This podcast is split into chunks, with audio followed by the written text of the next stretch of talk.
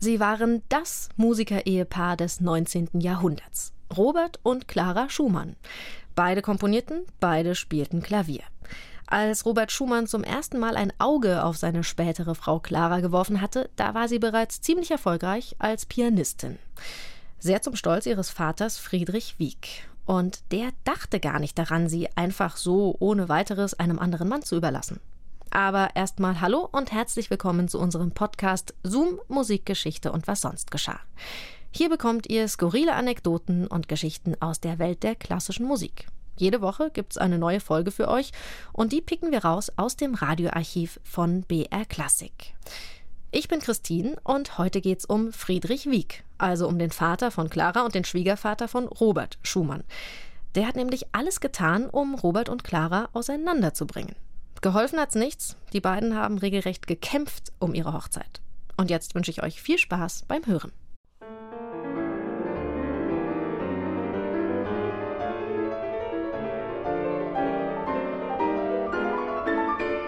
Friedrich Wieck war ein erfolgreicher Klavierpädagoge und ein aufgeklärter Mann. Wenn eine Frau, und zumal seine Tochter, als Künstlerin ihr Geld verdienen sollte, dann konnte sie nicht gleichzeitig auch noch Hausfrau sein.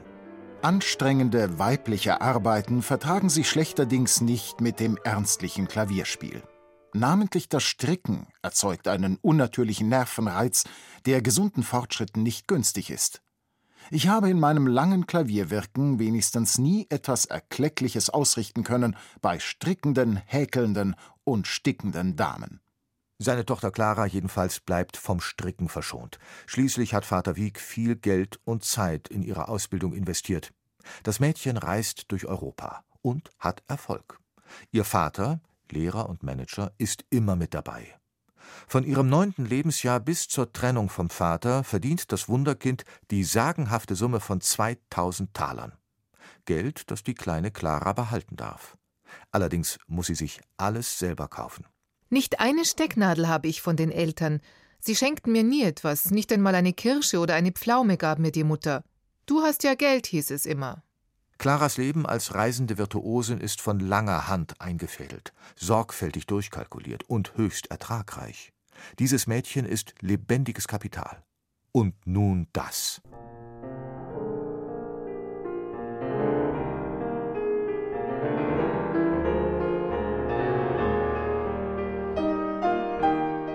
Am 13. September 1835 wird Claras 16. Geburtstag in großer Runde gefeiert. Mendelssohn ist zugegen, aber auch ein weiterer Klavierschüler Friedrich Wieks. Er heißt Robert Schumann und ist 25 Jahre alt. Clara spielt zwei seiner neuesten Kompositionen. Der erste Kuss im November, schreibt Clara im Tagebuch. Und Robert schreibt ihr 1838, als bereits jeder Kontakt vom Vater verwehrt wird: Morgen werden's drei Jahre, dass ich dich in Zwickau des Abends küsste. Ich vergesse es nie, dieses Küssen. Du warst gar zu hold an jenem Abend. Und dann konntest du mich im Konzert gar nicht ansehen. Du, Clara, du in deinem blauen Kleide. Noch wie heute weiß ich es. Eine Katastrophe, eine Kinderei, eine ruinöse Fehlinvestition, so stellt sich die Sache aus der Sicht des Vaters dar. 15 Jahre seines Lebens hat er in dieses Kind gesteckt. Und nun soll sie als Hausfrau am Kochtopf enden? Oder schlimmer noch, als Ehefrau öffentlich auftreten? Eine Gattin und Mutter vor einer Menge durchs Lorgnon gaffender Herren? Niemals. Wenn Clara den Schumann heiratet, so sag ich noch auf dem Totenbett, Sie ist nicht wert, meine Tochter zu sein.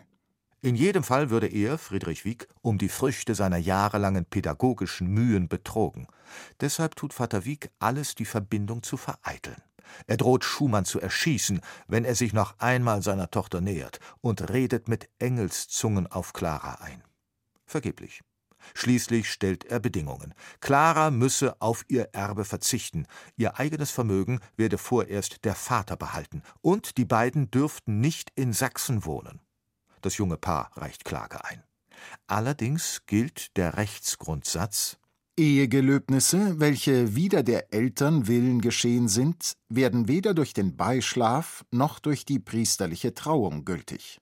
Nur ein Richter kann das väterliche Verbot aufheben, vorausgesetzt, dass keine Standesunterschiede vorliegen, dass der Mann genug Vermögen und keine ansteckenden Krankheiten hat und weder Lastern noch Ausschweifungen frönt.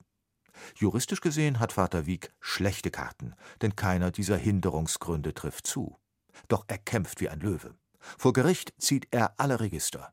Schumann sei zu arm, ein hoffnungsloser Tagedieb und obendrein nachweislich alkoholabhängig.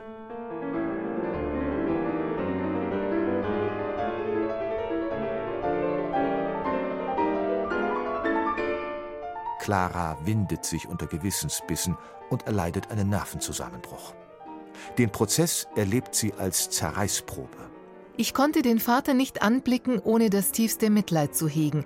Er war in höchstem Grad leidenschaftlich, so dass ihm der Präsident das Wort verbieten musste, das mir jedes Mal durch die Seele schnitt. Ich konnte es kaum ertragen, dass ihm diese Demütigung widerfahren musste. Mich blickte er in furchtbarem Zorn an. Dieser Tag hat uns getrennt, für ewig. Am 1. August 1840 ergeht das Urteil. Clara und Robert dürfen gegen den Willen des Vaters heiraten. Der Kampf ist gewonnen. Doch haben sich die Mühen gelohnt? In ihr Tagebuch schreibt Clara Jetzt geht ein neues Leben an, ein schönes Leben, ein Leben für den, den man über alles und mehr als sich selbst liebt. Aber schwere Pflichten ruhen auch auf mir, und der Himmel verleihe mir Kraft, sie getreulich wie ein gutes Weib zu erfüllen.